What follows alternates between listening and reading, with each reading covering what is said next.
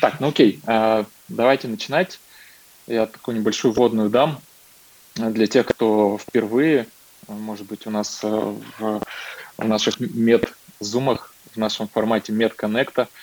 Меня зовут Алексей Кривошеин, я сооснователь маркетингового агентства «Точно». Проект в рамках агентства мы в этом году запустили такой проект MedConnect. Его цель а, разобраться в том, какая есть экспертиза на рынке у, разных участников в такой узкой экспертизе, помочь подсветить ее. А, почему вообще это родилось? Потому что мы видим, мы много работаем с клиниками, и мы видим, что каждой клинике а, решают одни и те же задачи. И а, круто формировать такое, ну, сообществом еще вряд ли мы себя можем назвать, но, по крайней мере, пространство – где можно будет э, обмениваться опытом, отправлять в это пространство свои запросы для того, чтобы быстро находить решения. Вот. И сегодня у нас э, Ольга Васильева, это SEO э, клиники Скандинавия, э, и мы сегодня поговорим на такую тему, как э, управление клиникой в кризис. Э, помимо того, что ты управляешь клиникой, у тебя еще, соответственно, есть э, телеграм-канал, о котором мы чуть поговорили, а, медицина наизнанку. У тебя есть еще медиа Купрум. А, сегодня тоже чуть-чуть э, про это затронем. Но давай начнем все-таки со Скандинавии. А, расскажи чуть-чуть, э, что такое Скандинавия сегодня. Просто... Скандинавия, мы... Да, угу. давай. Да, Скандинавия и Скандинавия Авапетер – это крупная сеть медицинских клиник. Мы самый большой игрок северо-запада каждый петербуржец знает нас как, как самую солидную и представленную клинику города. А также мы присутствуем в Казани, мы крупнейший игрок, и в Вологде. А у нас все, почти вся медицинская помощь – это поликлиника, стационар, репродуктология – роддом и так далее. Ну, почти все слова, которые знает не медицинский человек. В общем, все, мы, все, все эти услуги мы оказываем. У нас 2000 сотрудников, наверное, 700 плюс врачей. И также у нас есть IT-компания Серогрупп Медицина. Мы делаем эти продукты для, сейчас для себя. В потенциале всегда хотели делать это для всего рынка. Но рынок нас всегда удивляет. То коронавирус был, то сейчас спецоперации, сложные времена. Вот, но тем не менее, как бы цифровизация – это уже одна большая часть нашего пути. У нас эм, 7 миллиардов рублей выручки в прошлом году. Ну, в этом году будет побольше. Вот. И в следующем году поживем, увидим. Вот. То есть мы довольно большой игрок, довольно и довольно значимый для медицины. Mm-hmm. Ну да, вы, вы лидер mm-hmm. в своем регионе и в Казани тоже, насколько я знаю, уже стали таким mm-hmm. лидером. А, и вот когда я там изучал тебя и Скандинавию, а, читал интервью, то видел, что а, вы выходили на рынок, ну не выходили на рынок, Скандинавия давно на рынке, но вот в 2017 году а, подключились э, к проекту а, и ставили такую цель, что сделать э, не просто многопрофильную клинику или поликлинику, но сделать э, такой сервис, который будет сопровождать людей в вопросах здоровья. То есть лечить их не в момент, когда возникла там какая-то боль, а поддерживать здоровье людей – и вот эта идея меня очень зацепила, насколько сейчас получается ее реализовать вот за эти пять лет, какой вывод можешь сделать? Вывод можно сделать, что романтических ожиданий, это цитирую нашего акционера Алексея Мордашова, что романтических ожиданий по поводу того, хотят ли люди заботиться о своем здоровье и платить за профилактику, у нас больше нет. Потому что а, правда в том, что звучит очень красиво, давайте там врачи будут вам помогать не заболевать. На деле нам помогает не заболевать здоровый образ жизни, а, чекапы регулярные, вакцинация, как самое очевидное, ну, вот ковид был примером, а, психологическое здоровье и, в общем, и среда, в которой мы живем, ну, опять же, здоровый образ жизни – это основное, и генетические наши факторы. Вот очень маленькая роль врача в этом, к сожалению, пока – вот, основная роль это просто человеку изменить свой образ жизни и заботиться о себе каждый день. И советы на самом деле довольно дешевые, да, там спи вовремя, ложись спать вовремя, ходи больше, улыбайся чаще, ешь меньше сахара, соли и как там жареных там, про, про, и переработанных продуктов. Вот. И, но люди довольно сложно к этому приходят, ну, особенно в стрессовые времена. Поэтому мы, с одной стороны, стараемся быть верными вот этой идее профилактики, и как можем там тоже все время прорабатываем, что такое чекап, как это предлагать, как об этом рассказывать, как сделать так. Ну вот моя мечта, чтобы если пациент в Скандинавии приходит к любому врачу, например, сейчас вот сезон насморков идет, да, если с насморком прихожу к врачу, чтобы доктор в медицинской информационной системе, в компьютере, в котором мы работаем, сразу увидел, что, о, Ольга Васильева регулярно ходит в Скандинавию, но ей, не знаю, вот мне вчера исполнилось 38 лет, это все знают мой возраст, вот 38 лет, Днем на самом деле надо Спасибо большое, мне очень приятно. Я тут все в цветах, сижу дома, как будто чувствую себя Аллой Пугачевой буквально. Вот. А, да, что, например, Ольга Васильева, смотрите, вы там, не знаю, последний раз были два, два года назад у офтальмолога, и вообще-то хорошо будет повторить. Или, например, вы не делали там УЗИ молочных желез, а вам полезно это, ну, если это просто правильно сделать профилактически.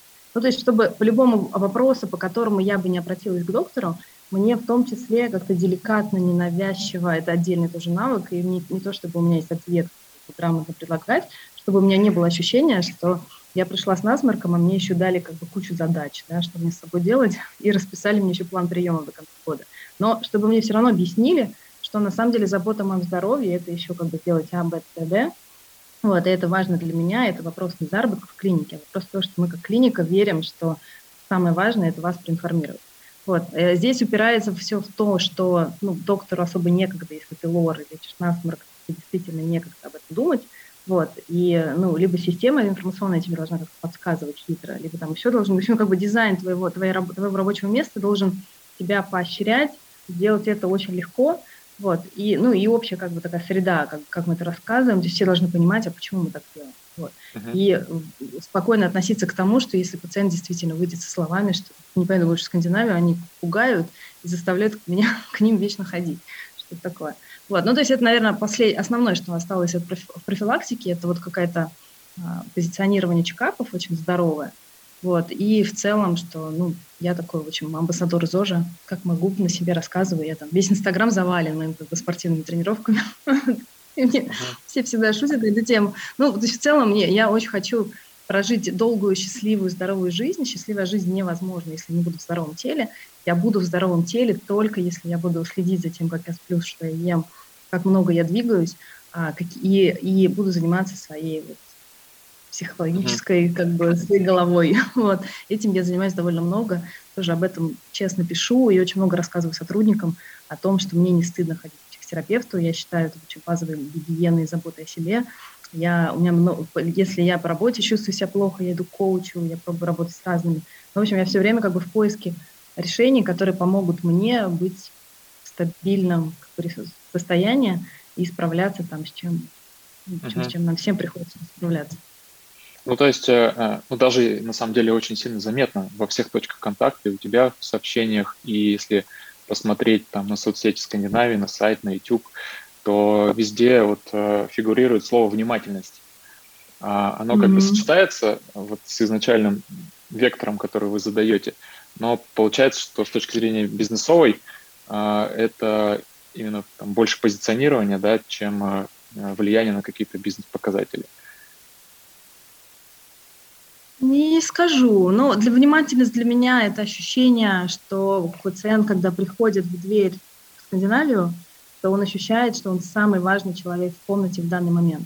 И что каждый, кто с ним общается, будь то регистратор в колл-центре или администратор, которого встретил, или медсестра там в кабинете процедурном, который, или медсестра, которая мимо проходила и увидел, что он в очереди сидит там, у кабинета, да, или врач, или, не знаю, еще кто-нибудь, вот, или человек в столовой, или фармацевт в аптеке, а, чтобы каждый как бы хотел тебе искренне очень помочь. То есть для меня внимательность в этом, и у нас очень много в начинке нашей, наша изнанка, она очень много про это.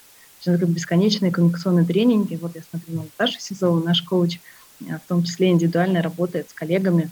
И э, там, вот именно как коуч, да, Наташа э, работает с возражениями, со страхами, там, рассказывает, учит, учит общаться. Ну, то есть у нас там, мы прям тестируем самые разные запросы, которые есть у коллег, именно потому, а чтобы как каждый себя чувствовал максимально свободно, как сотрудник, да, с тем, чтобы я мог помогать и, и чтобы, и как бы как я могу помогать самым лучшим способом, какие у меня есть варианты. Да? Ну, сейчас очень среда такая тревожная, пациенты стали в разы более тревожные, участились жалобы по всем параметрам, причем это такой показатель, скорее, я не думаю, что мы стали хуже работать, я думаю, что люди стали более критично на все смотреть, Вот, ну и очень резко реагировать, если что-то пошло не так. Очень много, ну, то есть там раза в три, их не очень много, это все маленькие цифры, ну, там у нас миллион визитов в год, и там будет, не знаю, 20 жалоб в месяц, что такое. То есть это реально маленькие цифры, совершенно незначимые относительно общего объема, но они все равно хорошо показывают тренды. И мы, например, видим, что жалобы по поводу того, что а, я, мне попросили заплатить больше, или меня не предупредили, что мне сделают какую-то дополнительную процедуру, она стоит денег, вот они прям выросли раза в три. Вот, потому что, видимо, ну, ну, люди гораздо более чувствительны относительно цен. И об этом тоже надо как с людьми, ну, с сотрудниками разговаривать, мы обучаем, рассказываем, а как об этом говорить, рассказываем, что сегодня это особенно важно, давайте еще раз подумаем, как помочь и прочее. Это все про внимательность. Но чтобы эта внимательность чувствовалась на каждом этапе контакта, и чтобы действительно каждый пациент чувствовал, что он самый важный, у нас как бы, ну, вот вся система должна так работать. То есть на самом деле вот тот факт, что я пишу э, канал свой открытый, или я все время рассказываю, разговариваю с сотрудниками, что у нас бизнес, где у нас два клиента, это пациент и врач, ну, на самом деле пациент и сотрудник, потому что каждый сотрудник важен, э, ровно потому, что считаю, что ну, если я не буду так относиться как бы, к нашим сотрудникам, то как я могу ожидать, что они к пациентам будут относиться с какой-то ласковостью и внимательностью?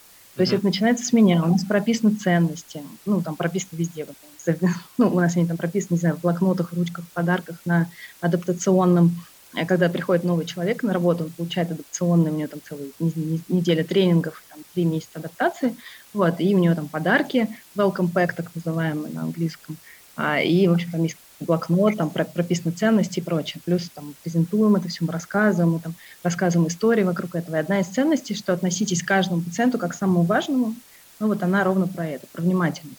Ну и у нас бесконечно много тренингов коммуникации. Кембриджская модель – это такая известная концепция, как врачам доказательно общение, как врачам выстраивать партнерский разговор с пациентом.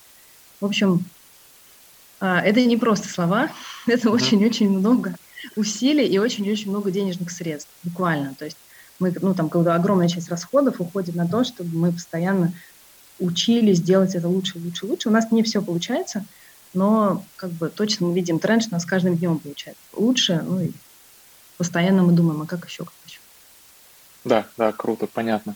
А, но на самом деле я здесь не имел в виду, что это просто как такая упаковка.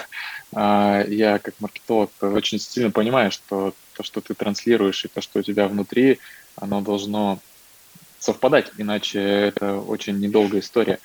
А, но как бы это ощущается. И сейчас в подтверждение вот твоих слов, на самом деле сегодня, мне кажется, Zoom уже там 20 или 25, а, и примерно на половине из них мы говорили про это, что сейчас тренд большой а, в клиниках, прежде всего в частных, но и вообще в целом в клиниках, это такое отношение к пациенту, когда а, тебе там максимальное внимание оказывают, объясняют, что нужно делать, почему такое решение и так далее. Они просто там, выписывают направление и отправляют в какой-то кабинет. Это сейчас людям очень важно, и тренд э, мы видим на то, что в медицине к пациентам, пациентов наконец начали называть клиентами многие. И то, что у вас это уже давно строится, это прям, прям заметно и очень круто. А, но клиник, э, ну, что еще я вижу на рынке? Клиник много, а, даже, может быть, э, сейчас их уже прям довольно-таки много, и что сейчас ты... А? Чересчур много, я согласна. Чер- чересчур много, да. Ты можешь э, записаться там, к любому специалисту без проблем. А, ну вот, а что такое сегодня хорошая клиника? Если помимо внимательности, может быть, э, это вот IT-система, ты ее затронешь, э, чем она помогает. Может быть, что-то еще, потому что а, я к чему хочу сейчас подвести, что вот а, вы лидеры рынка. А, и лидеру рынка постоянно нужно задавать какие-то новые тренды. Задав вот этот тренд там, 5 лет назад или, может быть, раньше, я историю Скандинавии хорошо не знаю, но, но этот тренд у вас давно. Сейчас к нему все подтягиваются. Скорее всего, а, вы смотрите там вперед на 5-10 лет, что, какие тренды вы новые закладываете в свою сеть клиник, поделись, пожалуйста, ими. Какой приятный вопрос. Он звучит как вопрос из прошлого. Потому что я о нем не думала.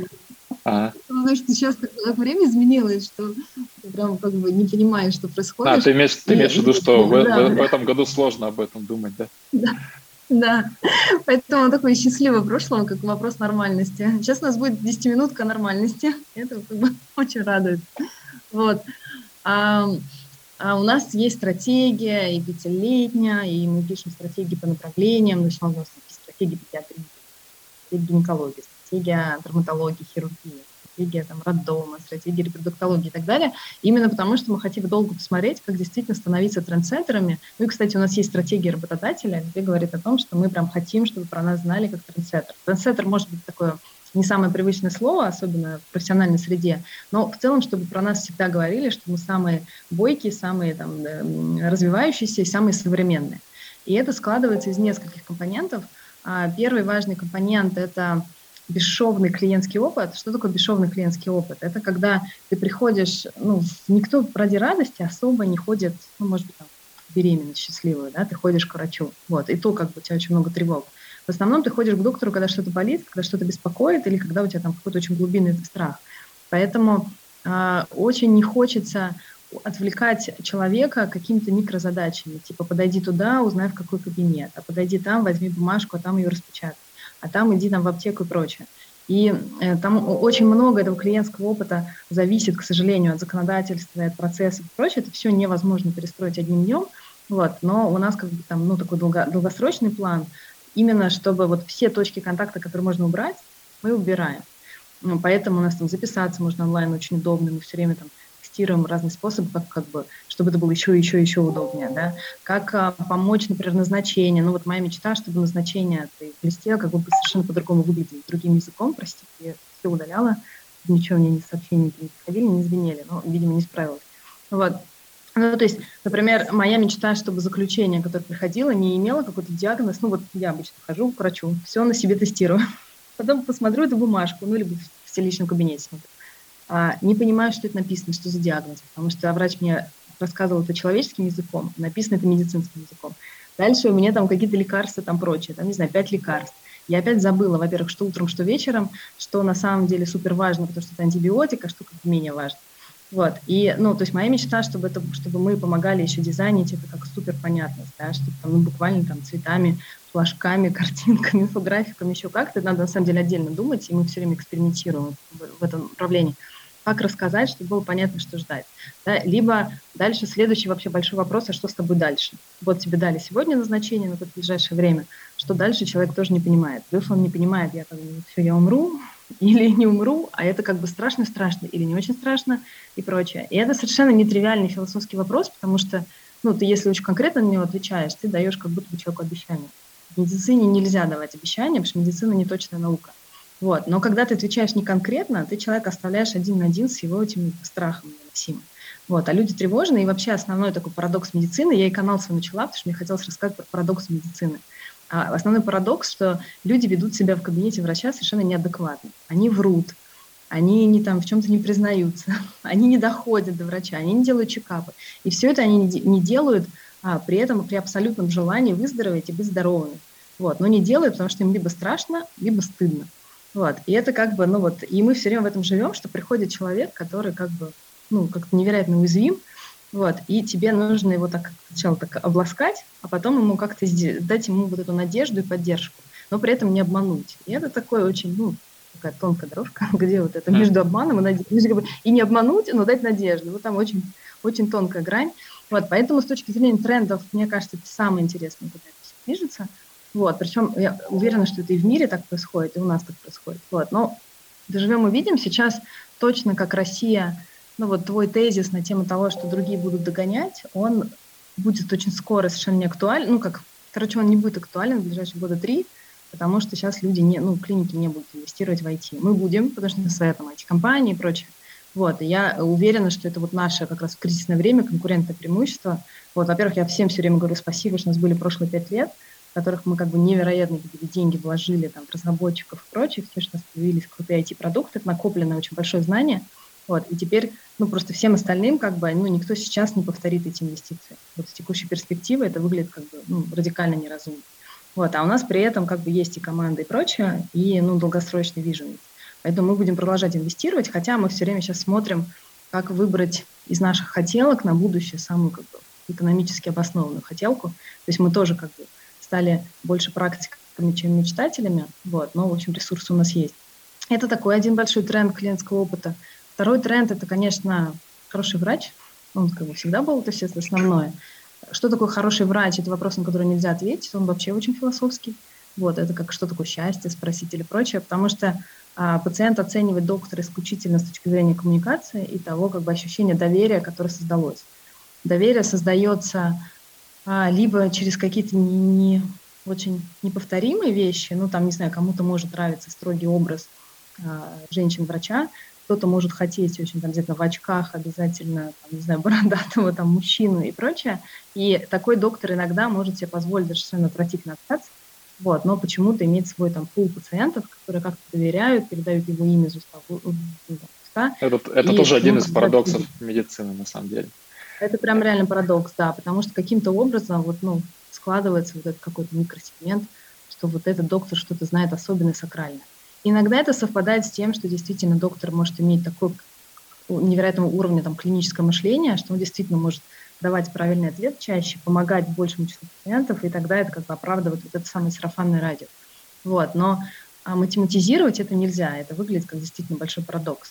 Вот, либо надо просто, почему мы так вкладываем в коммуникацию, либо есть такие общие законы коммуникации, улыбайся, представляйся, говори, что ты делаешь. Если у тебя ты стоматолог, а пациент э, не может ничего спросить, как бы произноси ему, ну там ча чаще там раз в минуту говори ему, что с тобой происходит, что мы сейчас делаем, что дальше, там, э, не знаю, там, проси моргнуть, больно или не больно, ну, то есть какие-то такие тактики. Это называется такая базовая эмпатия, э, клиент-ориентированность, вежливость, попытка встать на сторону другого и как бы подумать, а как сделать ему лучше. Это вот ну, такой очень... И этому можно научиться, это как раз технология очень... Ну, то есть просто надо хотеть учиться. Вот, и у нас как бы мы очень много усилий тратим. Это вот такой один тренд про хорошего врача и его способность вызывать доверие. Дальше второй, вторая часть этого тренда, что ну, хороший врач – это очень образованный врач, который следит за тем, куда движется медицина с точки зрения научных знаний. Вот, и это доказательная медицина, это вот, а, вот ну, все про знания. Вот, это гораздо более сложный топик, его сейчас ну, нет смысла покрывать. И я не очень компетентна, потому что я не медик по бэкграунду, а, на эту тему говорить. Вот, но а здесь, конечно, тоже в долгую, там, на горизонте 10-15 лет, я верю, что IT будет тоже радикально менять. То есть, что у тебя в кабинете, ну, моя мечта, и мы это видим в других странах, как реализовано, что врач на любые свои действия получает сразу автоматически подсказки из системы о том, как это часто бывает. То есть именно подсказки, это не значит, что тебя заставляют делать ровно по этому протоколу, но тебе напоминают, что, о, смотри, у этого пациента уже пять лекарств, ты не можешь ему, ну, то есть аккуратнее там со следующим назначением. О, а пациент на самом деле у него аллергия, или а пациент вообще беременная женщина, там еще что-то. Или у пациента, ну, вот при таком диагнозе мы обычно выясняем еще АБЦ и делаем доп. обследование, чтобы избежать каких-то там особенных рисков. Давайте об этом тоже подумаем. Вот, и здесь IT-система может радикально изменить опыт врача, и помочь ему на самом деле. А, но для этого нужно прям все идти менять. Тоже в России я представляю, что в ближайшие три года никто это делать не будет. Но uh-huh. потом будут. Uh-huh. А потом, кстати, может быть, если я собираю, тут даже отдельный канал завела, может, потом как-нибудь, пока его сама пишу, и наполняю, я пишу, я назвала его «Будущее есть», и я пишу там пункты, почему я верю, что у нас есть шанс на реально как бы радикально лучшее будущее. Вот. То есть и мне очень понравилось, я вчера, вчера выступала на конференции, и мне там понравилась идея, что мы сейчас, нам так всем плохо, что мы очень хотим поскорее вернуться в точку вот, ну, ноль, условно, в точку 23 февраля. Типа вот верните как было, было же нормально. вот. А может быть, это тот случай, когда нам надо не хотеть вернуться в 23 февраля, нам надо хотеть вернуться в точку, которая 0, а плюс 10. Потому что, может быть, через вот происходящие перемены, такие довольно радикальные и экстремально болезненные, у нас есть шанс построить что-то вообще новое и обогнать какой-то там прогресс. И аргумент, на самом деле, очень хороший, я его ну, знаю из как бы, всех примеров бизнеса и других индустрий, что а, очень часто основная проблема, почему компании не идут в создание нового, это то, что текущее хорошо работает. И есть такое правило, если хорошо работает, не ломай. И с этим правилом живут как бы 99,9% компаний, потому что оно логичное и очень разумное. Вот. И таким образом, например, если вы сейчас приедете в США, вы увидите там, что еще все еще работают бумажные чеки. Или вы приедете в Канаду, в больницу, ну, в госпиталь, и там будут, как бы, медицинские карты будут обмениваться факсом. что такое факс в России, никто даже не знает, ну, особо. Потому что у нас сначала ничего не было, а потом сразу появился там компьютер, принтер, не знаю, интернет и прочее. И мы перескочили вот этот период, когда надо было пользоваться да, бумагой. А Канада не перескочила, и поэтому как бы вот они с своим факсом еще будут жить, вот, ну и как бы живут, и нормально у них это работает.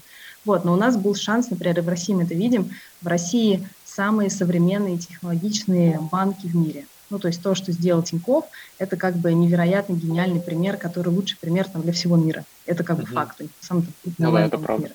Сейчас я не знаю по цифрам, но э, это, и, и это при, именно случилось, потому что мы позже зашли в стройку рыночной, как бы, строительство рыночной банковской системы, вот, и смогли быстрее сделать новые технологии, быстрее развиться. Вот, поэтому очень может быть, что мы там, не знаю, сейчас какая-то трехлетняя пауза, которую я предсказываю, она приведет к тому, что через три года мы быстрее рванем, потому что появятся совсем новые возможности, новый интерес, и, и что-то, может быть, будет разрушено, да, что просто как бы не будет тебя тянуть назад. Угу. Но это мой оптимистичный взгляд. Вот, Вещи, оптимистич... я так утешаю. Оптимистично утешаюсь, это три года? Ты несколько раз просто сказал три года это оптимистично, да, такой. Ну, три года такая цифра, она терпимая. Три года mm. можно выдержать. Вот. Три года это такой, ну, проект на три года. То есть люди, когда идут на работу, такой хороший средний тенер, ну, вот стаж работы три года в одной компании. То есть три – это когда ты уже как бы, ну, ну, ну, то есть, короче, мне просто кажется, что год – это слишком быстро, я не верю, что за год может uh-huh. радикально измениться. Вот. Ну, а, Пятилетка уже долго уже не утешает. Поэтому три. Соглашусь с этой цифрой. Мне она тоже нормально, по душе. А, окей, а, 10 минут а, такого оптимизма, да, а, будущего.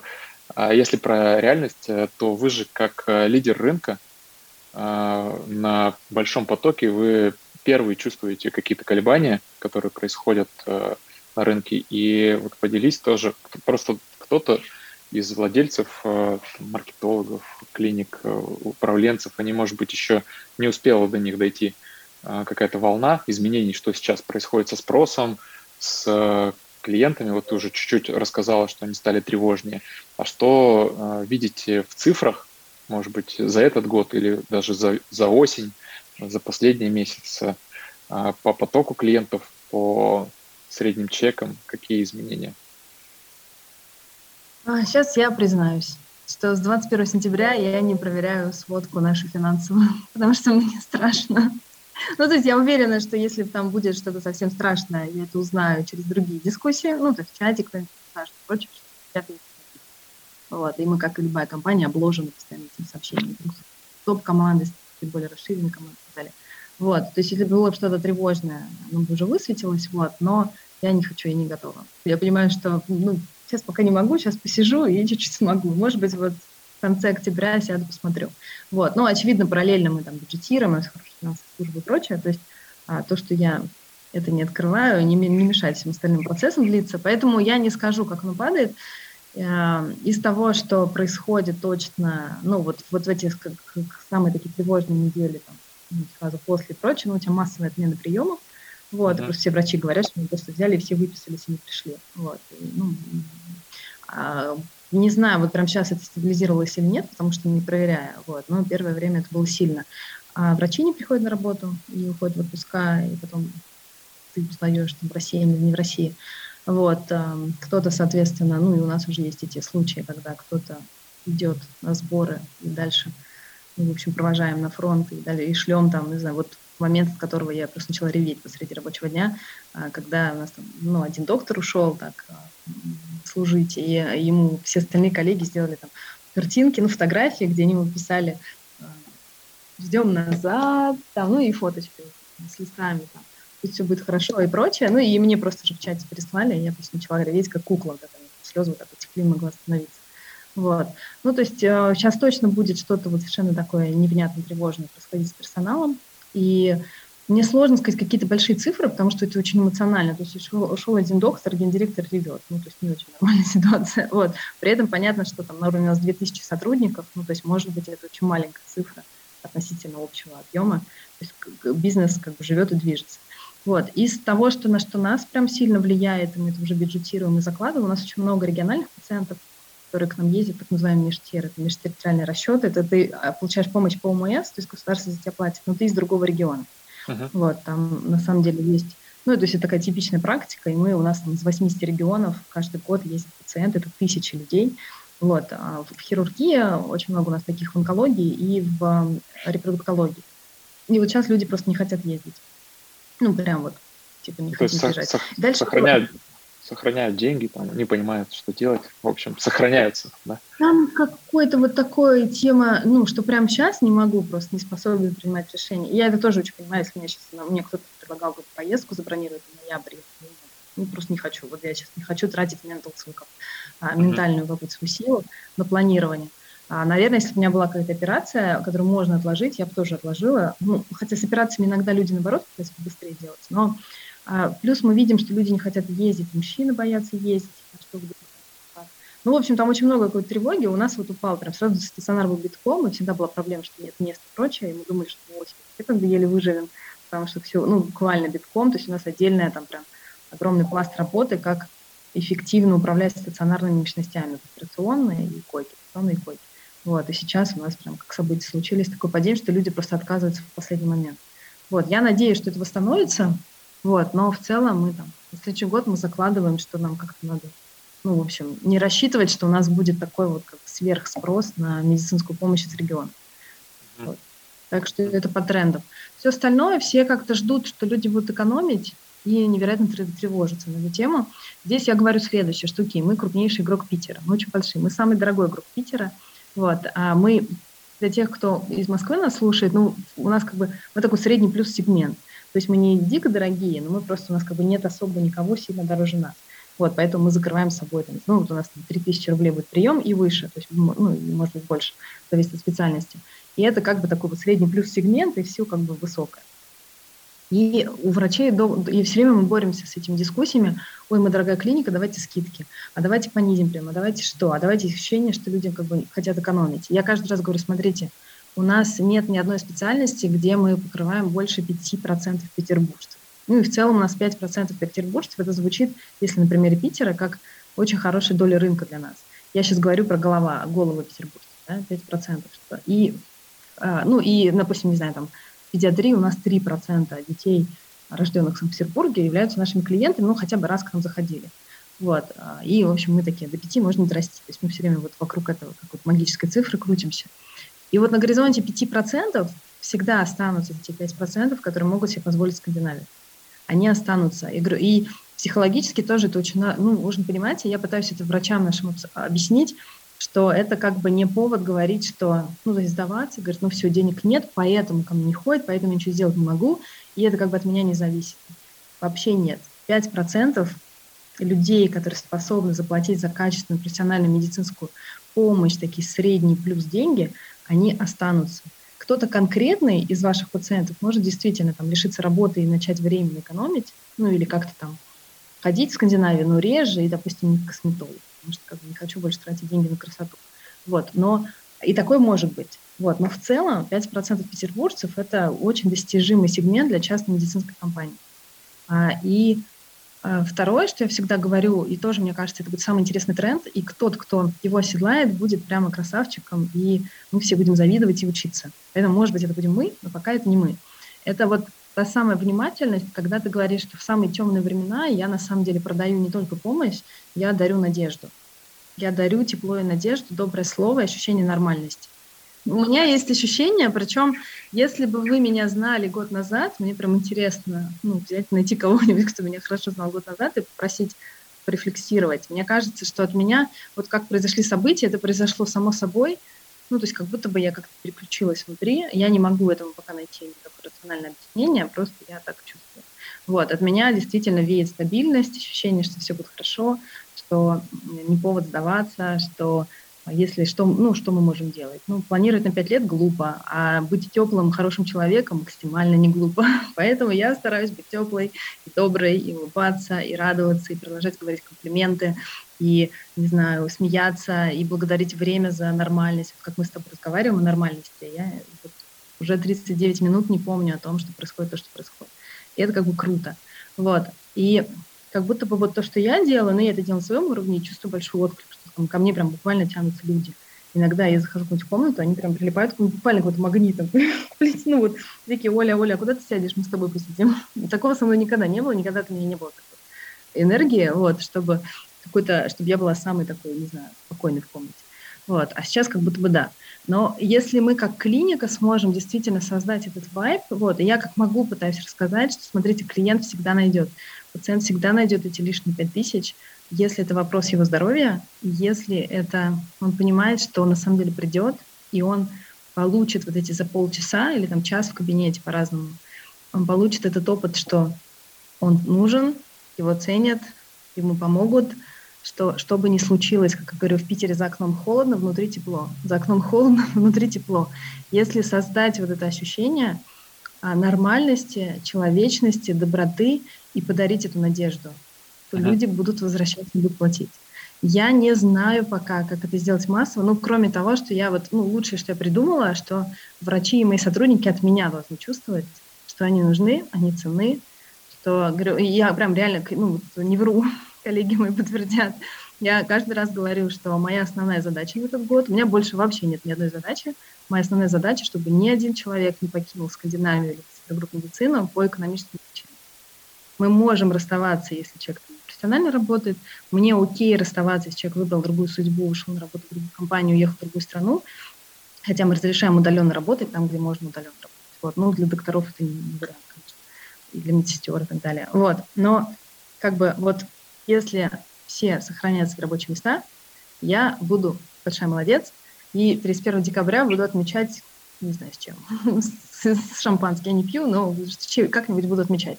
Вот.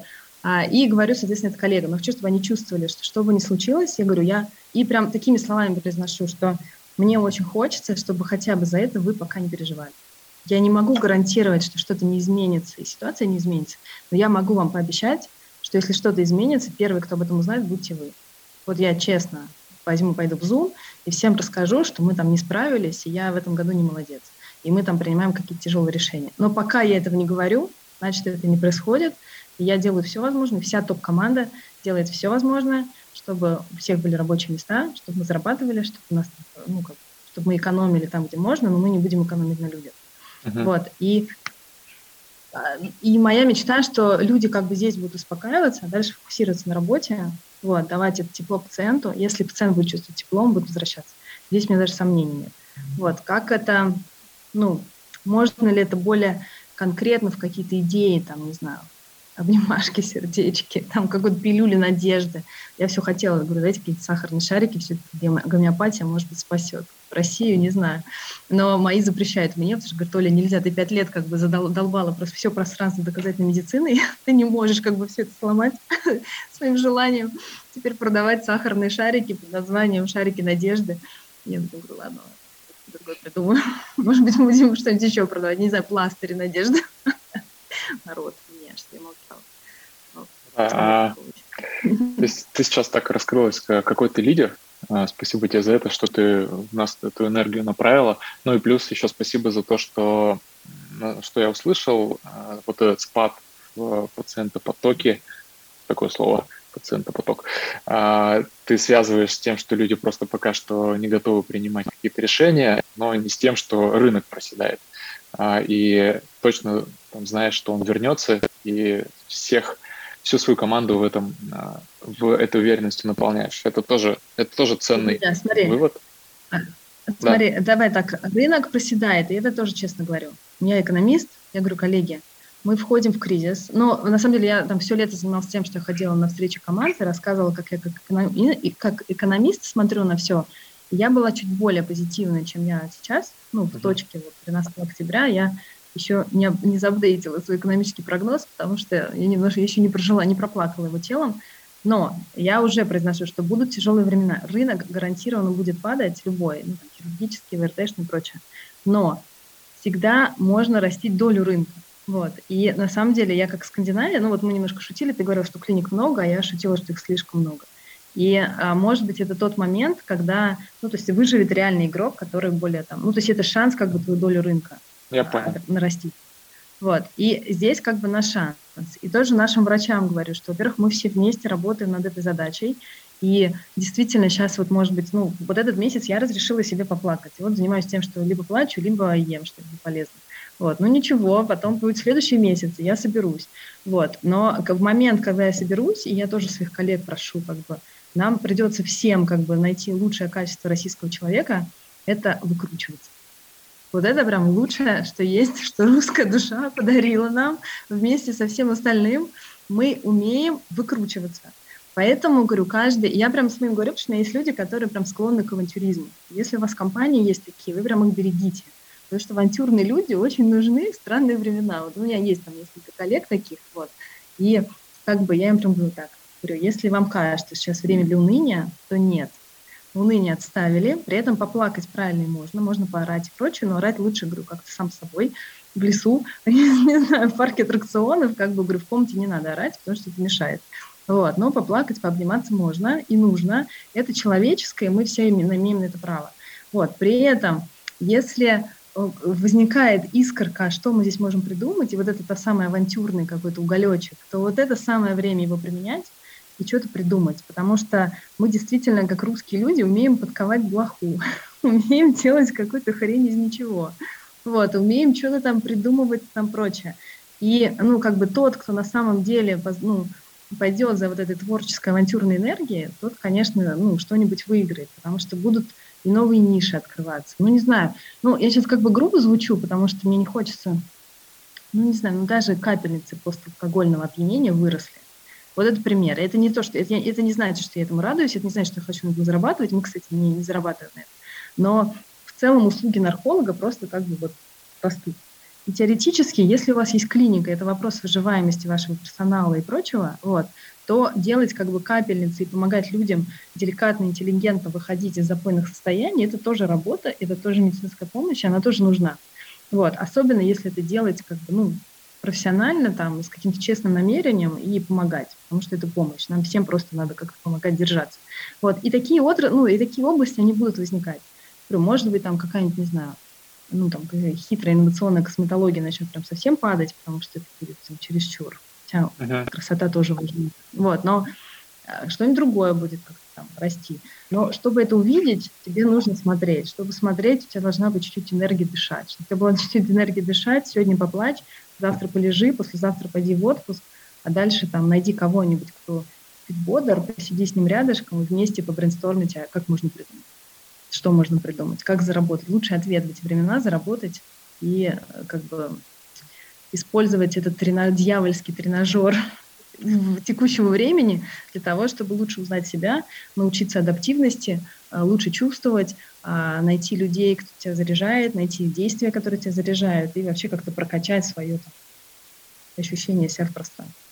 Uh-huh, вот. uh-huh. Мы uh-huh. вот сейчас очень много поговорили поговорили про тренды, про клиентов, э, про лидерство. А что для тебя менеджмент? Потому что у тебя прямо есть отдельная ветка в твоем блоге, которая посвящена эффективности. И сейчас ты тоже несколько раз про это упоминала. Вот расскажи, какой ты управленец, как, какими способами это делаешь, ну и вообще, да, что для тебя такое менеджмент? А, для меня менеджмент — это хорошо знать, что ты можешь сам и какие у тебя сильные стороны. И все остальные стороны, которые твои не сильные, делегировать людям, которые это умеют. И постоянно их как бы хвалить, благодарить и как-то давать им воздуха, чтобы у них это получалось. На моем примере, например, из моих сильных сторон, я всегда знаю, что я хочу. Мне довольно легко придумать, ну, легко громкое слово, и, конечно, там все нелегко случается, но в целом я могу очень легко прыгнуть, там, а что я хочу до конца года сделать, а что хочу через год сделать, а что хочу через два года сделать и так далее. И как бы визионерить, типа, чем я хочу отличаться. Я могу это а, в какой-то красивый образ еще. Ну вот, даже как мы рассказываем, я рассказываю, что окей, я хочу вот в Юмате, я хочу я хочу там еще что-то. Это довольно абстрактно звучит, ужасно бесит людей, которые хотят очень конкретные вещи, потому что я на сильно высоком уровне абстракции обитаю.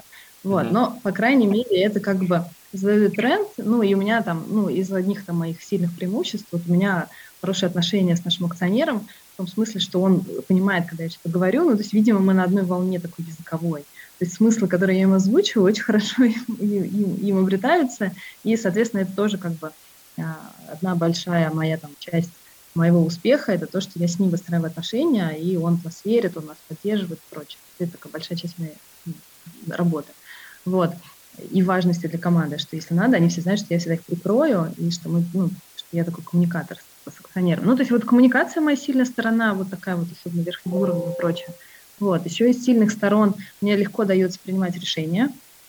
А, вот, а, я могу прям, ну, то есть когда не то чтобы я могу вот так принять решение, но если я его приняла, я как бы приняла. И, ну, то есть, в общем, и мне не страшно. То есть мне, мне не бывает страшно а, сказать, там, строим мы сценарий, не строим, закрываем или не закрываем, увольняем, не увольняем. А у меня есть какая-то внутри очень хорошая опора на тему того, что правильно, что неправильно, как я хочу, не хочу. Ну, то есть я там, когда перерабатываю, и, в общем, в какой-то момент, когда я внутри сама собой договорилась, я уже иду дальше, я транслирую прочее. Я не такой не сомневающийся в этом смысле человек – уже когда вот оно принято. И что еще из таких сильных сторон? Да, и последняя моя сильная сторона, что всегда отмечает, что я люблю, когда вокруг меня сильные люди, и на самом деле это такой очень частый страх управленцев, что тебя подсидят или там еще что-то. Я помню, ну вот из таких практических примеров, надо пост это написать. У меня было два случая в жизни, когда я брала на работу под себя человека, а, оба, кстати, ну, там по-разному. В общем, два кандидата было. Вот. Э, и сначала один мой близкий друг, и второй раз другой близкий друг. В общем, это были разные моменты, совершенно зеркальная ситуация. Мне произносят следующее, что Оля, ты не боишься, потому что это очень сильный кандидат, совершенно похожего на тебя профиля, вот, и, соответственно, может тебя, и как бы в зону в такой высокой видимости, ну, там, перед акционером и так далее, он легко может тебя подсидеть. Даже не специально, что захочет подсидеть, ну, просто может создать ситуацию. И, ну, это был абсолютно валидный комментарий. Я говорю, два таких комментария было про двух разных людей, от двух разных людей. Вот. И это всегда было сделано из любви ко мне. Не то, чтобы я там боялась, да, а вот именно что, ну, то есть это очень такой валидный аргумент. Не боишься ли ты? И оба раза я сижу, мне, ну, мне потребовалось минуты три, наверное, внутри. И я сверяю с собой, что у меня вот здесь вот, я всегда вот как бы вот этим местом там принимаю решение. И я понимаю, кем я хочу быть хочу ли я быть человеком, кто как бы, ну, кто, кто делает, как хорошо делаю, потому что это его основное обещание. Меня перед акционером обещание, что я делаю то, что лучше для Скандинавии. Я подписала этот с ним контракт. Дело не в том, что я ему даже обещала, а в том, что мы с ним договорились, я как ну, несу эту договоренность, воплощаю со своими действиями эту договоренность. И дальше я такая, хочу ли я быть вот таким человеком, или я хочу быть человеком, который боится. Я такая, я не хочу принимать решение, который боится. Я хочу быть человеком, который делает как надо. И дальше я, и когда я внутри нахожу вот эту какую-то трушность, я это прям называю для себя, мне становится очень спокойно, я понимаю, что жизнь меня защитит. Даже если, ну, то есть я сделаю, я вот сделаю правильно, потому что я считаю, что это правильно. И если в итоге реализуются риски, ну, в обоих случаях даже не, не ну, даже смысл, там даже все, все по-другому случилось. Но если даже вот если бы случился, меня там как-то подсидели и прочее, я знаю, что жизнь бы все равно меня вывернула на что-то правильно хорошее. Ну, в общем, я бы точно не пропала, потому что я сделала это из точки правды к себе. Вот. И, и из точки какого-то достоинства. И вот сейчас, когда ну, в текущее время, я очень люблю в дневнике про это писать, все время говорю персоналу, что меня могут отобрать работу. Ну, в целом меня могут уволить в любой момент вообще просто уволить. Мало ли, мы все люди смертные, да, и все ошибаемся. Вот. Либо могут, там, не знаю, меня могут жизнь. Мы можем, любой из нас, мы смертны. И, как мы знаем, в ковид иногда люди случайно смертны. Поэтому жизнь нам не гарантирована. А я еще, ну, я тоже много об этом писала. А, я в разводе, и развод был тяжелым решением.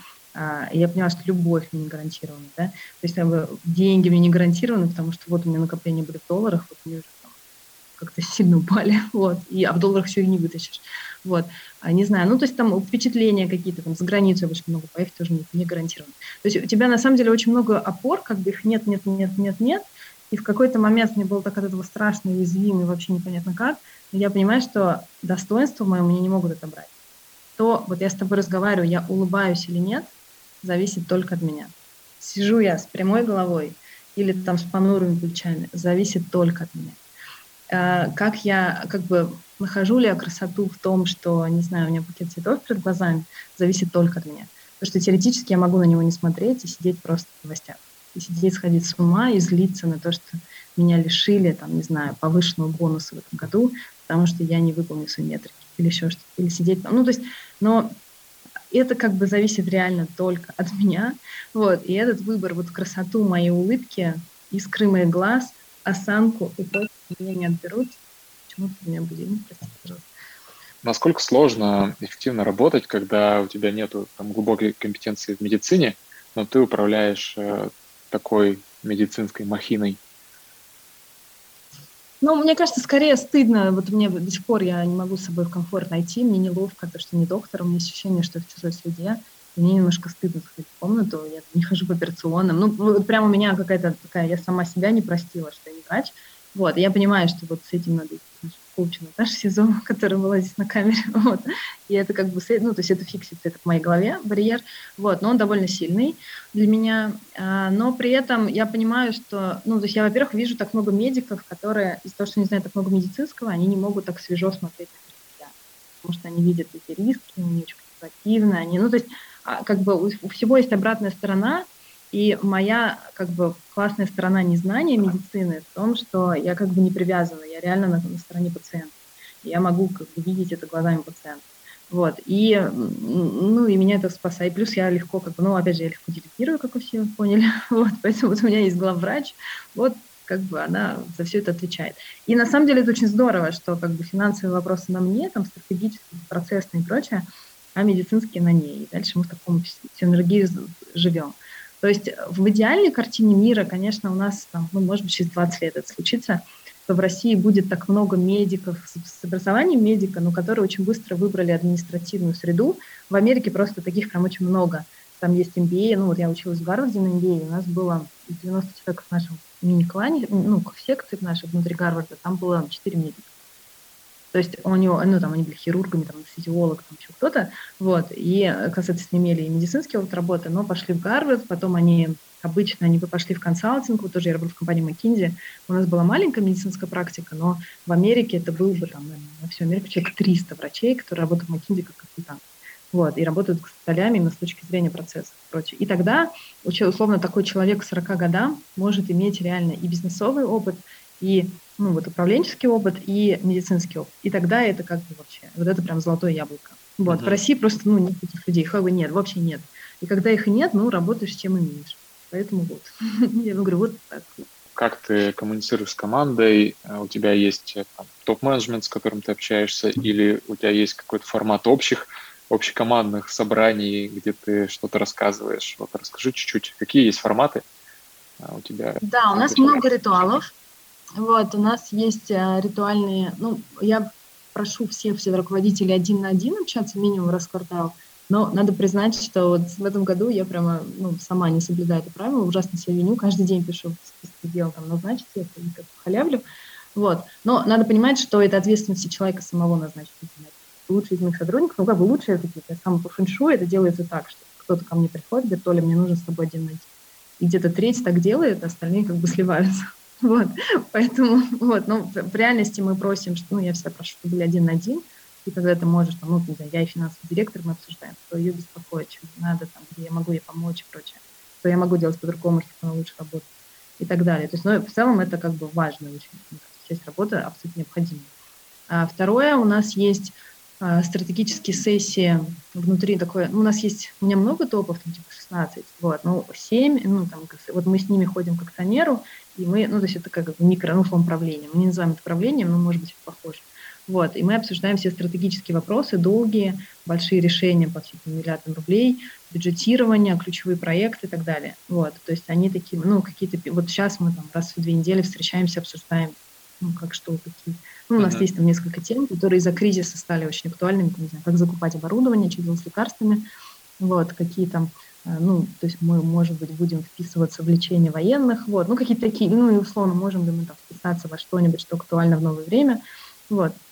То есть такие большие очень вопросы, вот мы как бы с ними все брейнстормим. У нас тоже есть там регулярные и встречи, и чатик, плюс э, а, есть там, ну, стараемся делать какие-то большие встречи, ну, с коучами мы работали, мы иногда там проходили все тесты, ассессменты. Ну, то есть мы в том числе работаем с тем, чтобы как нам работать вот, дальше есть раз в неделю планерки всех топов, ну, такой скорее, что происходит за неделю. Я, кстати, часто ее пропускаю, потому что, кажется, не знаю, но люди там обычно не знаю, технический директор говорит, так, мы ремонтируем, там, не знаю, стояк перекрываем, антишник говорит, там, мы там перезаливаем, ну, просто чтобы люди синхронизировались с происходящим.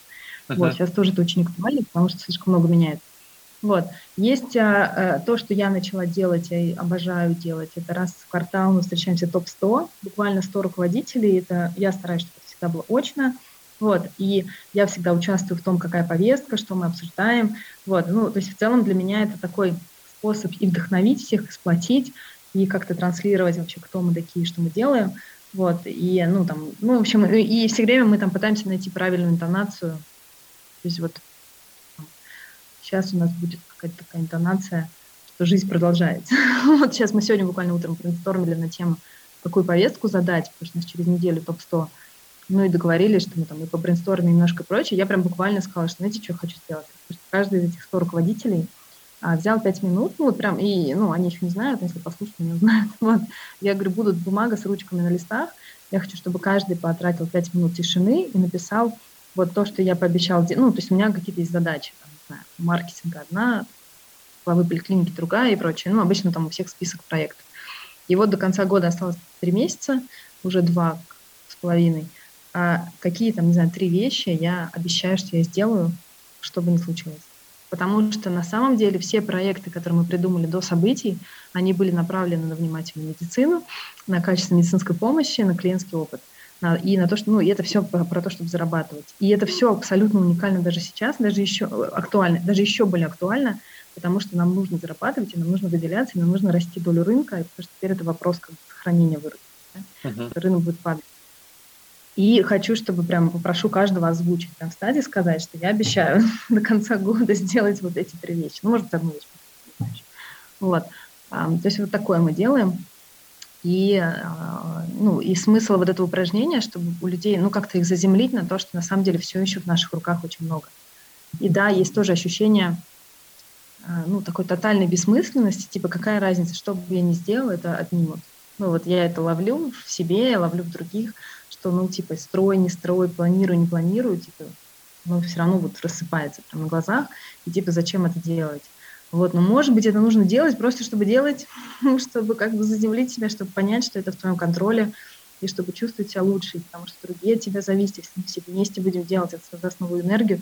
Ну, то есть у меня даже нет, на самом деле, правильного ответа, кроме того, что, ну, как будто бы, ну, давайте все равно сделаем, потому что все равно хорошо. Потому что пациент к нам приходит, ему будет лучше, если, не знаю, если на сайте врача под его именем будет все-таки фотография.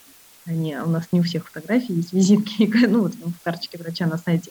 Вот. И война, не война, там, не знаю, спецоперации, не спецоперации, что бы ни случилось, инопланетяне даже если придут, будет лучше, если есть фотографии. Давай еще пару вопросов объединю. Угу. Здесь угу. были вопросы про тренды а, флебология, педиатрия. Вот из направлений а, в медицине самые такие растущие, которые ты видишь за последние пару лет, может быть, тренды именно по направлениям?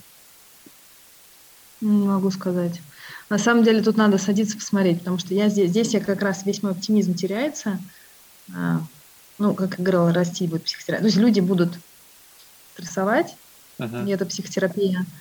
А телемед сейчас приобретет новую форму, потому что снова как бы, ну, еще больше людей, чем в начале событий, уехали. Вот. Кто на нем сможет зарабатывать, я не знаю, но точно будет сейчас какой-то всплеск интереса. Вот, будет все, что, все, что связано с зависимостью, вот, и нишевые, наверное, игроки, могут там что-то сделать, потому что люди будут срываться. Вот, дальше на горизонте там двух-трех лет э, это страшно, но я думаю, будет больше онкологии, потому что это заболевание, которое зависит от стресса. Вот, почему я сегодня так хочу, чтобы все как-то, ну, верили, надежды, оптимизм, потому что, ну, даже если это просто, ну, просто потому что это более здоровый как бы, взгляд на жизнь, иначе мы все, ну, в риске как бы реально заболеть чем-то, что очень тяжело лечится и может вообще не, будет. Вот, но это будет немножко отложено. А, а дальше и будет спад педиатрии, гинекологии, репродуктологии и рождаемости, просто потому что люди не рождают, не рожают детей в тревожные времена. Это происходит во всех странах, это как бы, ну, к сожалению, так, и, и это очень горестно. Потому что я как раз считаю, что в кризис надо рожать, вот, а потому что ну, это отвлекает на счастье это отвлечен на счастье, ты как бы найдешь потом силы, ну и ради детей. То есть это как бы хороший период, когда ты, ну потому что если вот у меня сейчас наша чар-директор родила девочку Катю, почти месяц назад. Вот, и, ну, и тоже мы такие, и понимаем, что, причем она сейчас там пытается выходить на работу плавно, там, part-time, вот, ну, как-то там удаленно на звонках и прочее. Вот, и я понимаю, говорю, Маша, тебе не так хорошо, что просто, ну, когда у тебя новорожденный ребенок, ну, ты не можешь не фокусироваться, он тебя заставляет фокусироваться на нем, и это сто процентов лучше, чем фокусироваться на новостях, вот просто сто процентов. Поэтому я, конечно, хотела бы, чтобы люди как бы уходили в декреты от тоски, но они это не делают. Люди боятся неправильно, ну, просто боятся планировать, поэтому следующий год будет страшный. Ничего хорошего своей сказать не могу. И каждый гинеколог и педиатр и прочее должен понимать, что нам им придется работать в два раза более там, вежливые, харизматичнее и прочее, чтобы удержаться. Потому что будет ну, просто очень мало грудничков, и очень мало беременных, это большой пласт. Вот, но это такая грустная нота. А дальше надо смотреть, вот, смотреть, тоже будет какой-то передел рынка, много докторов уедет, клиники какие-то закроются, госсектор где-то будет что-то. Ну, то есть точно будут какие-то волны уже как бы локальные, и здесь, ну, можно что-то прикольное. Ну, не прикольное, то есть могут быть какие-то неожиданные удачи для конкретного человека и конкретного направления в конкретной клинике. Вот. Я тоже не фанат как бы на чужом горе делать, делать счастье, но в целом, если, как бы, говорю, мы вырастем долю рынка от того, что три игрока рядом, ну вот сейчас это реальная ситуация, там очень много игроков а, просто ну, уехали из, из, из России. Акционер уехал из России, там, гендир уехал из России, а врачи – это очень тревожный сегмент людей. Вот, поэтому, когда как бы, у тебя основные люди, там, твое первое лицо уехало, вот, то они там начинают паниковать и искать себе новую работу. Вот, и, может быть, это наш шанс. Опять же, uh-huh. я бы предпочла, чтобы мы ну, по-другому конкурировали. Вот. Но если так, то ну, как бы будем так. Вот. Но для этого надо как-то, опять же, по сторонам смотреть, нотку авантюризма, выкручиваться, все такое. Окей. Давай, наверное, последний вопрос, потому что они поступать продолжают. А, и он мне на самом деле тоже очень интересен. Я понимаю, откуда он берется. А, как вы подходите к ценообразованию по рынку, э, по себестоимости, по затратам? Почему говорю, что он интересен? Потому что ну, клиники, с которыми мы работаем, а, они часто просят там анализ цен для того, чтобы как-то это все сопоставить, писать. А, твой, твой чек сильно влияет на эластичность спроса. Ты рассказала, что вы как бы самые дорогие на рынке, а, у вас, наверное, подход э, другой, чем у среднестатистической клиники, но все равно поделись, а, вот как mm-hmm. формируется цена на услуги, что на это влияет. Да. Да, несколько факторов. Первое, мы всегда считаем себестоимость. И сейчас, например, где-то себестоимость, иностранные материалы, если радикально выросла, мы ну, дальше думаем, там, хотим ли мы. Ну, то есть мы точно нигде не работаем в ноль, не планируем, не хотим, и это прям плохо-плохо. Вот, в идеале у нас там какая-то норма доходности, ну, поликлиника, стационар, они будут разные, но, в общем, мы все время за этим будем. И делаем так, чтобы медлидеры это знали. Ну, то есть это, это часть такого большого финансового образования все знали, что сколько стоит. Вот, поэтому если какая-то услуга, там, ну, либо мы ее готовы, мы готовы ее делать сильно меньше, вопрос об эластичности, вот, а, но как бы не делать в ноль, ну, но что-то на ней зарабатывать. То есть mm-hmm. это такое правило один. Правило два, мы все время мониторим конкурентов, вот, и нам не страшно быть ну, топами. Ну, в общем, в, в Питере есть в каждом сегменте еще несколько игроков, просто они будут меньше, чем мы по размеру, вот, но которые тоже держат там такие цены.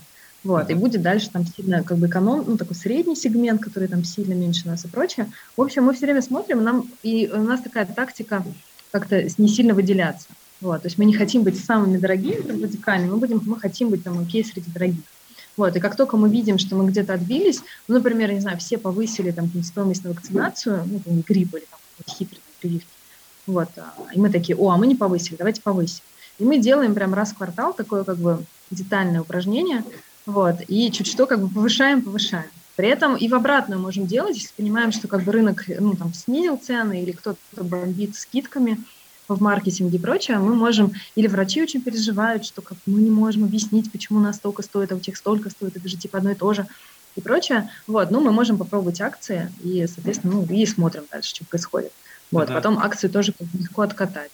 Ну и последнее, что скажу, сейчас мы немножко приостановились, но там типа месяца три назад делали такое упражнение, и до этого все время делали. Если мы видим загруженного врача, ну, там мы смотрим либо на глубину записи, там, на две недели вперед, например, он уже там записан, записывается, и на загрузку просто историческую. Вот. И если видим, что она там высокая, вот, то мы предлагаем врачу индивидуально повысить цены. И опять же, это там, это всегда как бы индивидуальный разговор с врачом, им всегда волнительно. Ну, то есть есть такие, которые легко соглашаются, но в основном они волнуются. Вот, и мы говорим, давайте попробуем, потом там, если что, откатим. Может быть, мы все пару раз в жизни откатывали, ну, то есть это единичный случай, обычно. Uh-huh. Вот, сейчас, наверное, это будет сложно такой разговор провести, но вот последние года четыре конкретно механизм индивидуальных востребованных врачей, как бы вот повышать их прайсинг, вот, плюс у нас есть там, ну, как-то мы их называли ведущими специалистами, то есть мы иногда можем там ставить ли что-то поменять, потому что, ну, обычно, мне кажется, врачу это важно, пациенту вообще, вот я прям, ну, не могу представить, что пациенту было вообще не все равно, он идет к ведущему, не ведущему, как это можно понять, что это значит. Вот, то есть, ну, либо я так смотрю на вещи, как не вним... ну, не знаю. Вот, в общем, но врачам иногда это бывает нужно, хоть какое-то объяснение, почему они учат дороже, чем у коллеги. Вот, и мы там иногда с этим игрались. Вот, и вот последние три года это был там очень такой ну, большой рычаг для повышения эффективности заработка. Вот, и, а главное, это не только мой заработок, это, ну, и врач больше зарабатывает. И если у него не падает загрузка, то хорошо, значит, к нему легче записаться. Потому что вот самое худшее, что может случиться, и такие доктора есть, которые там и записаться нельзя, и цены у них низкие, все это какое-то, ну, то есть я это называю только словом унижение. Тебе надо приходится там как-то по блату звонить, там попытаться, чтобы тебя впихнули в расписание и прочее, потому что доктор настолько загружен, вот, и он с тобой, ты не можешь никакое длительное лечение сделать, что повторный прием к нему не запишет, у него расписание будет. Тогда точно надо повышать цены. Тут как бы, ну, только растить себе преемников, чтобы много было таких докторов, да, и тогда не было ощущения, что только один хороший доктор. Вот, либо повышать цены. А, вот так. Вот а, у тебя там в канале есть формула прибыли клиники, или как-то так? Да, формула. да. Ошибка, а... кстати, не Там ошибка в формуле, типа деление, надо делить и не множать. Ну да. На самом деле очень много, о многом не поговорили, я бы и про это хотел mm-hmm. спросить, и про все, про все. А, но я думаю, будем сегодня, на сегодня уже заканчивать. А, тебе спасибо, Оль, огромное спасибо за твою энергию, за твое время а, и за твой опыт, которым ты поделилась. А, друзья, спасибо, спасибо всем. Спасибо. Хорошего вечера. Спасибо, спасибо большое. Внимание. Берегите себя.